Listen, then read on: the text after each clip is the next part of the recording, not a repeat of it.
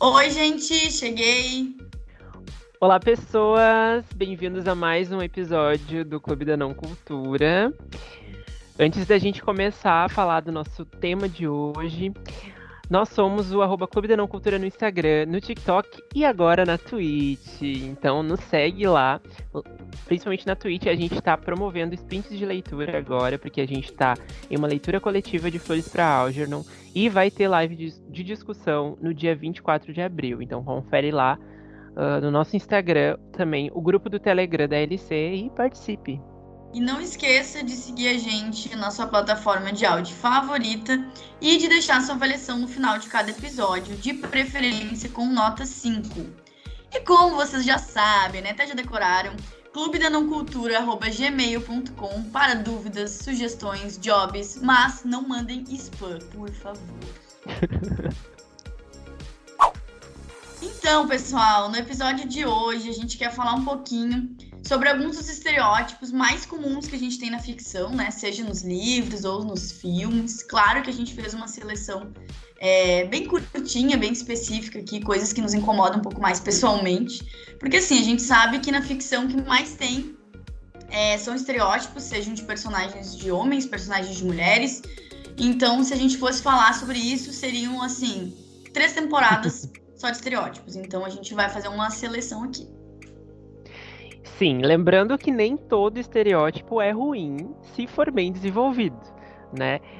Porém, o que acontece é que essas fórmulas e esses personagens costumam cair em um lugar muito comum e até mesmo negativo né? nos livros, né, filmes, enfim. Uh, nesse caso específico que a gente vai falar de livros. E um dos estereótipos que me incomodam demais é o da amiga muleta do protagonista ou da protagonista, que é o quê? Aquela pessoa que ela não tem história própria, ela tá ali só para ajudar o, o, protagonista a conquistar as coisas na linha narrativa, ou dar aquele toque, ou daqui a pouco trazer um conflito, mas ela não tem. Hum, ela pode até ter uma personalidade mais engraçadinha, geralmente é o que é, é, é, como usam, né, esse tipo de personagem.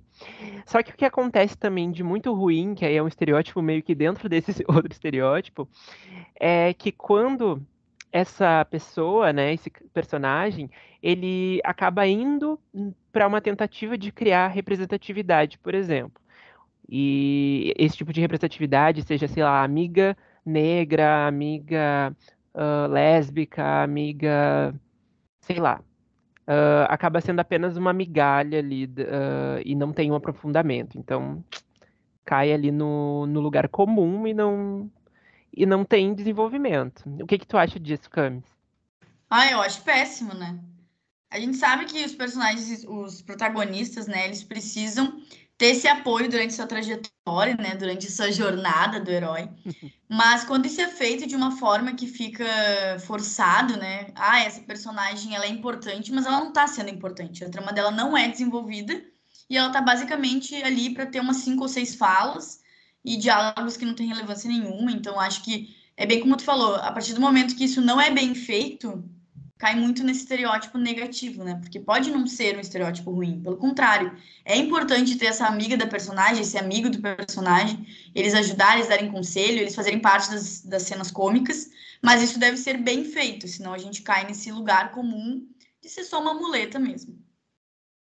E falando em estereótipos negativos, eu queria trazer aqui um que me incomoda demais e que eu até trouxe no nosso segundo episódio aqui do podcast, é, com alguns exemplos, né, que a gente tinha falado de Crepúsculo e tal, é, que é o da mocinha inocente, da mocinha virgem. Ai, meu Deus, sério. Gente, essa personagem, tá? Ela nunca uh, uh, se questionou sobre a sua sexualidade, ela nunca é, entendeu a sua sexualidade. Não estou dizendo que todas as meninas do mundo, é, né, vão atrás de saber disso ou têm conhecimento, pelo contrário. Só que tem uma coisa que esbarra, assim, que me incomoda, que é aquele da assim, ó. Tu nunca pensou nisso, tu é virgem, tu, enfim, tem N receios, mas tu encontrou o amor da tua vida, que seria esse protagonista. Muitas vezes um cara que nem merece, né? O bad boy, o cara trouxa que a gente também já vê bastante, né? E aí, de repente, pronto, né? Tua sexualidade foi aflorada. A partir disso, é o melhor sexo da tua vida, sendo que muitas vezes elas estão perdendo virgindade, então isso é outra fique, fique 5 de 10. A gente sabe Nossa, que na vida real não é. de dez. É, nota 3 de 10. Tipo assim, na vida real não é. Eu não vou dizer um conto de fadas ou bom ou ruim, cada um tem suas experiências, né? Homens, mulheres. Mas eu acho que não funciona dessa forma. Não tem como, nossa, a primeira vez vai ser perfeita, vai ser com a pessoa que eu vou ah, morrer junto. Não tem como a gente saber isso, sabe?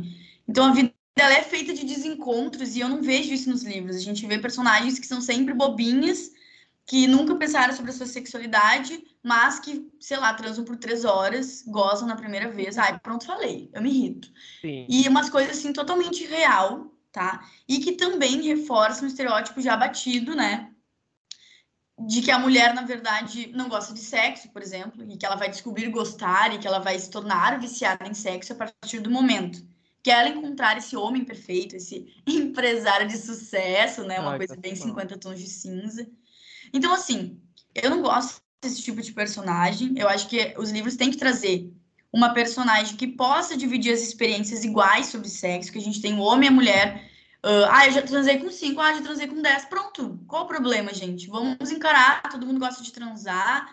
Qual que é o dilema de trazer sempre a mulher como virgem, o homem transou com um Uhum. milhão de pessoas e tá tudo bem, ele tem que ensinar tudo pra mulher, como se o homem também não tivesse que aprender. São experiências que a gente tem que desenvolver no, como um casal, como um relacionamento.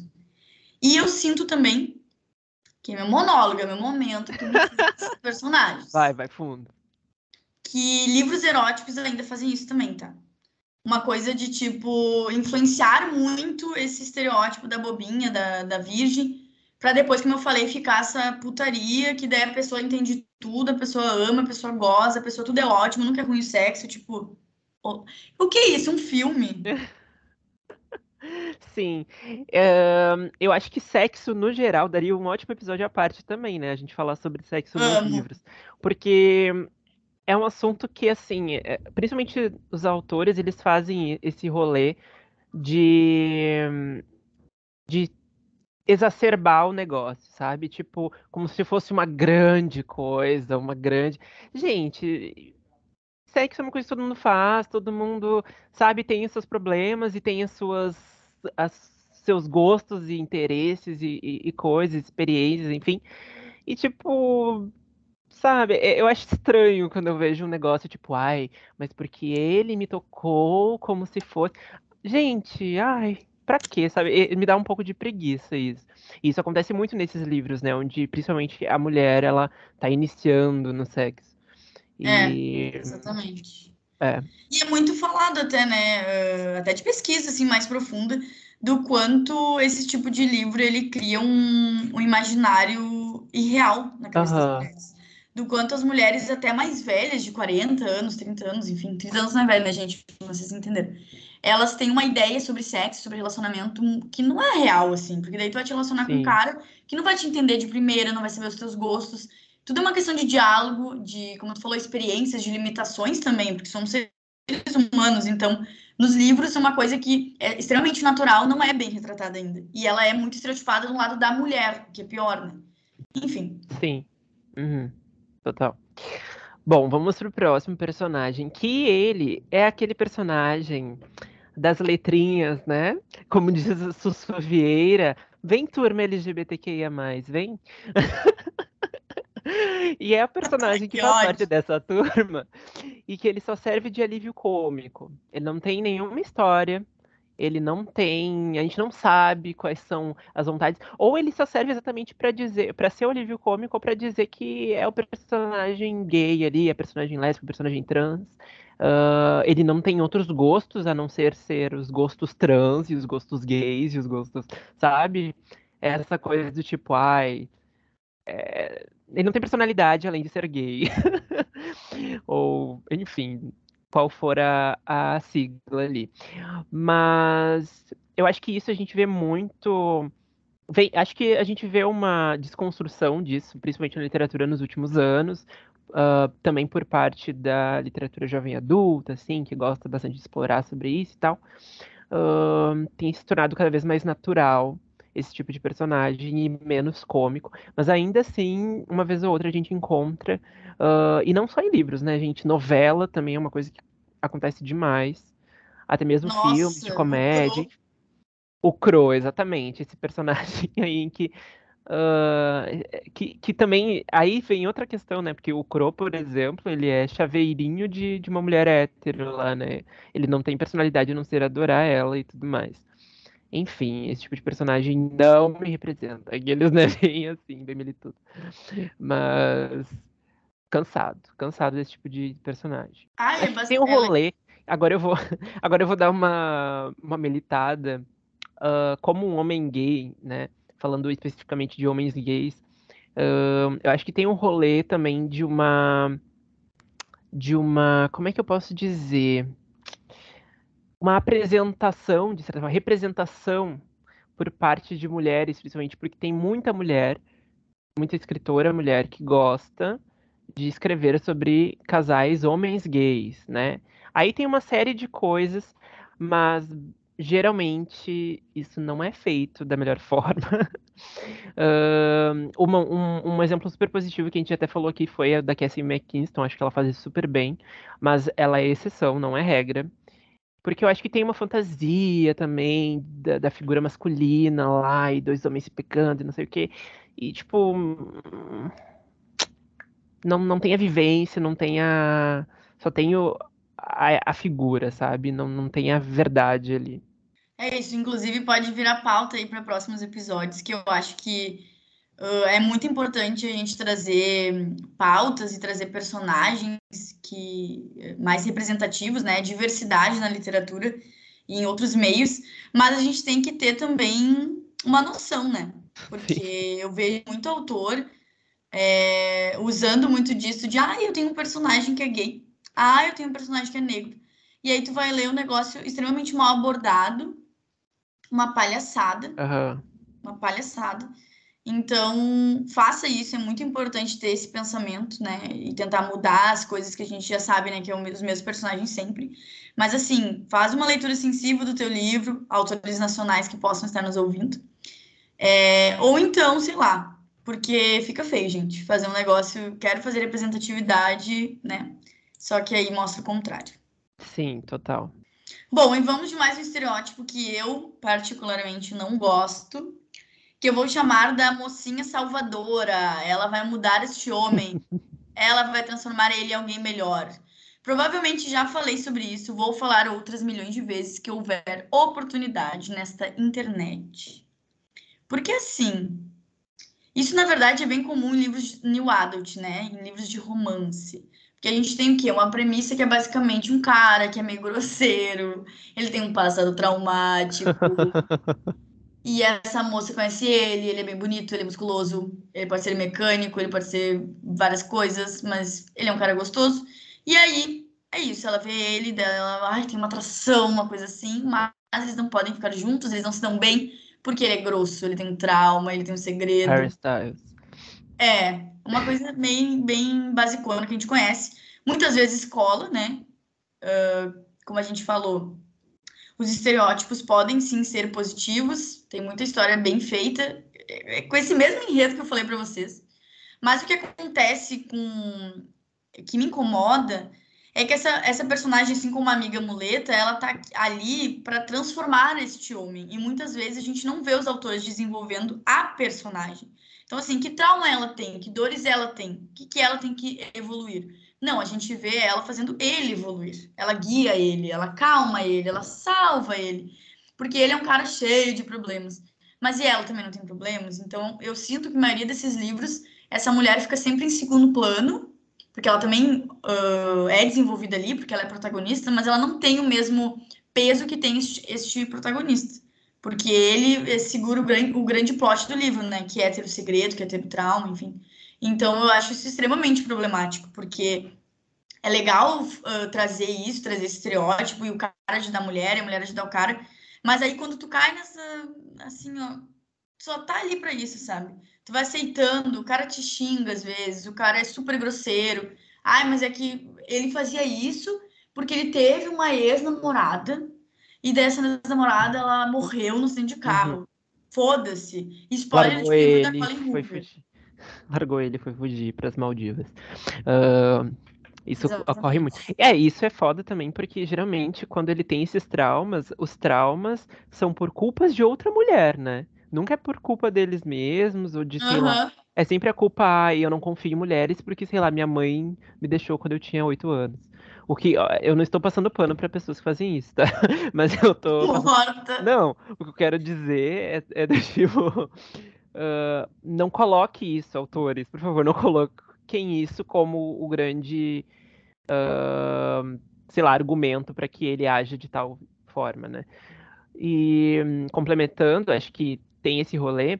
E agora eu queria dizer que esse episódio acho que tá muito contrapondo, assim, o primeiro episódio, né? Porque a gente falou de livros lá, que eu acho que eu vejo, de certa forma, essas coisas, assim, só que de forma positiva. Que, por exemplo, o acordo ah, tem um rolê ali da, da Hannah, né? Não, como é que é o nome dela? Hannah? Ah, agora é Tessa. Não, teste do After. Ah, é verdade. Qual que tu perguntou? Hannah é do Do acordo? acordo? É, Sim, sim. é Hannah e Garrett, tá. Então, a Hannah, ela tem esse rolê de que ela ajuda ele, de certa forma, a ser menos complicado, né? Ali o Garrett tem os Sim. seus problemas. Só que ah, ele também ajuda ela com outras coisas. E cada um tem a sua história. E ele também tem um trauma. E o trauma não é por culpa de uma mulher. Então, é, é muito bem feito nesse sentido. Ah, que livro é, ó, envelheceu muito bem. e, e outro também que eu ia dizer sobre Salvadora, que o Clube do Livro dos Homens, que a gente também falava naquele episódio, tem um rolê de, de herói salvador, só que não é uma mulher mudando um homem, na verdade ele mesmo se colocando no lugar de que ele precisa se transformar para reconquistar a, a esposa. Então, ah, fica a dica aí, né? E vai ouvir o, o episódio 1, se você não ouviu ainda. É, eu acho que se a personagem for só isso, ela só serve pra ser isso, é que não é legal, né, gente? Então, de novo, a partir do momento que as coisas são bem desenvolvidas, tá tudo bem a gente é, ler um clichê e, e um estereótipozão, mas assim, se for bem feito. Sim. Outro estereótipo que a gente vê bastante, e inclusive em comédias românticas aí de Hollywood, que é o stalker romântico, vamos dizer assim. Que é o cara, tá? Que ele faz coisas absurdas para conquistar a mulher. Inclusive, se eu falar isso, vocês vão pensar em vários personagens que vocês já viram, já leram, enfim. Que, ah, ele vai... Como é que é, Vivi? Ele é bem maluquinho, bem doidinho. Ele é bem doidinho. Ele é bem stalkerzinho. Tipo, ele, perse- ele persegue a mulher, ele manipula. Gente, tem tanta coisa que pode acontecer nesse, desse, nessa persona de stalker romântico que é completamente maluco e fora do normal, tá? Na minha opinião. Porque tudo isso justifica porque o cara, ele se apaixonou perdidamente. Ele não consegue ficar um segundo longe dessa pessoa. Ele criou essa, essa fixação, né, por essa mulher. E a partir disso ele vai fazer de tudo. Então, é, o ruim desse estereótipo é que ele reforça e romantiza muito relacionamentos abusivos, né? Porque meio que tudo que o cara tá fazendo, que na verdade é negativo, né? Stalker pra caralho, é justificado porque ele ama ela. Ele é apaixonado por ela. Né? Ele vê algo nela sensacional, que ele nunca viu ninguém, ele mudou por causa dela, enfim. Então, assim, isso faz, inclusive, a gente, como leitor, como espectador, duvidar da mocinha, né? Da, dessa, dessa protagonista que está sendo conquistada.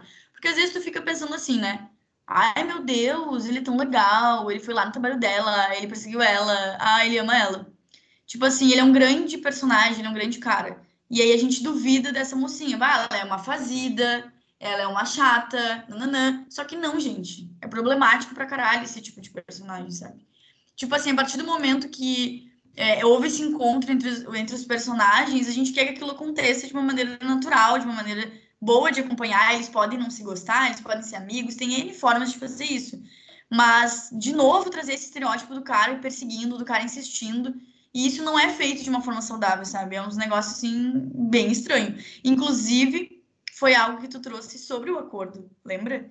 Nesse primeiro Uhum. episódio, que tu comentou que dá um estranhamento, assim, porque rola um, um- tipo assim, uma fixação do Garrett pela Hannah pra ir atrás, né? Pra, pra ele ajudar ela e tal, Sim. pra ela ajudar ele. Então rola isso um pouco, só que eu acho que é feito de uma forma mais natural naquele contexto ali, Ela quase Sim, é, sim, não, é, é, é um stalk que não é porque ele quer ela. É, porque É, ela é útil pra ele ah, em questões externas ali, né? de exatamente. estudar. Mas dependendo ia pesar a mão. É, É mais o gênero do livro. Total. E o engraçado sobre esse tipo de, de estereótipo, né, do stalker, é que ele geralmente, ou ele tá stalkeando a mulher mais poderosa do mundo, que domina tudo, que é dona de não sei o que, que trabalha na revista, editora-chefe, ela é a maior. Eu juro! Ou ela, ou, ou totalmente o contrário, ou ela é a pessoa mais indefesa do mundo, a mocinha que não conhece a maldade, que aí remete também àquele plot que tu falou da, da, da mocinha indefesa, inocente, virgem e tal. Ah, então, assim, gente, calma aí, tá? Por que não tem pessoas normais nos livros, né? Sempre tem uma coisa assim, a pessoa ela é muito foda ou ela é a pessoa ai, que tem que ser protegida e tal. Isso também é um- são estereótipos ruins, né?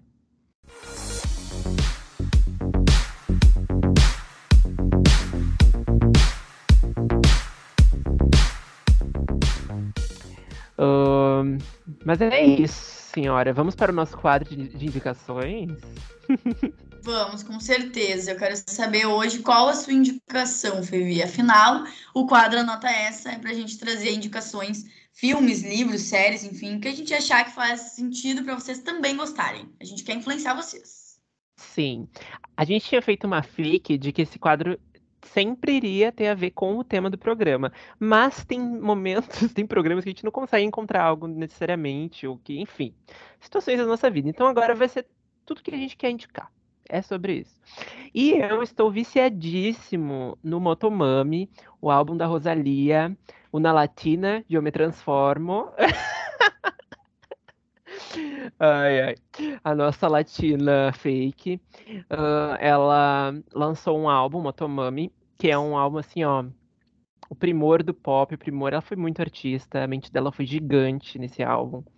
Ela faz uma- um tipo de música pop, só que há muito tempo é bem experimental, assim. Aí tem uns reggaeton ali no meio. Enfim, gente, quem gosta de música boa, pra dançar, pra chorar, tem pra tudo nesse álbum.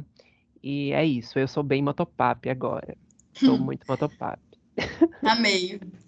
Eu ia dizer que pra chorar também eu tenho uma indicação de série que é This Is Us. Sempre que possível falarei dessa série, porque eu acho que é minha série favorita da vida. É uma série que não reforça estereótipos, pelo contrário, ela escancara esses estereótipos.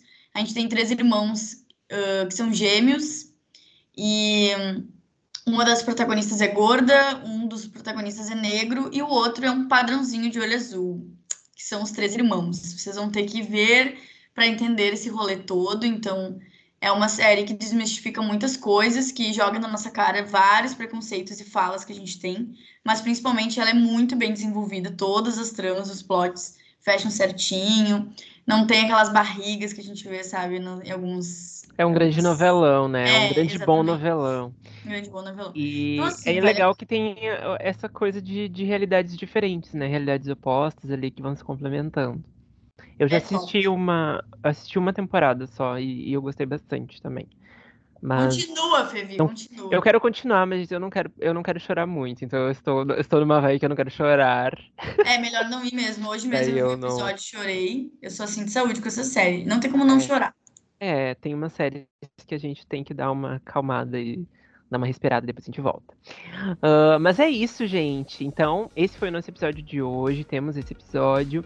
Vai lá no nosso Instagram e comenta no post oficial do episódio qual estereótipo que você não aguenta mais, que você vê nos livros, nas séries, filmes, enfim, e você realmente não suporta mais.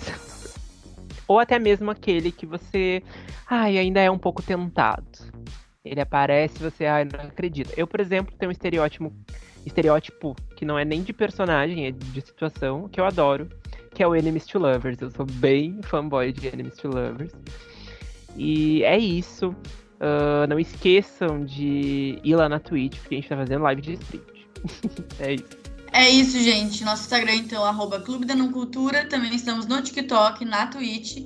Sigam a gente, compartilhem, ajudem, porque nós estamos começando e se a gente ficar famoso, a gente vai lembrar de todos vocês e dar mimos. É isso aí, gente. Até semana que vem. Um beijo. Tchau. Beijo.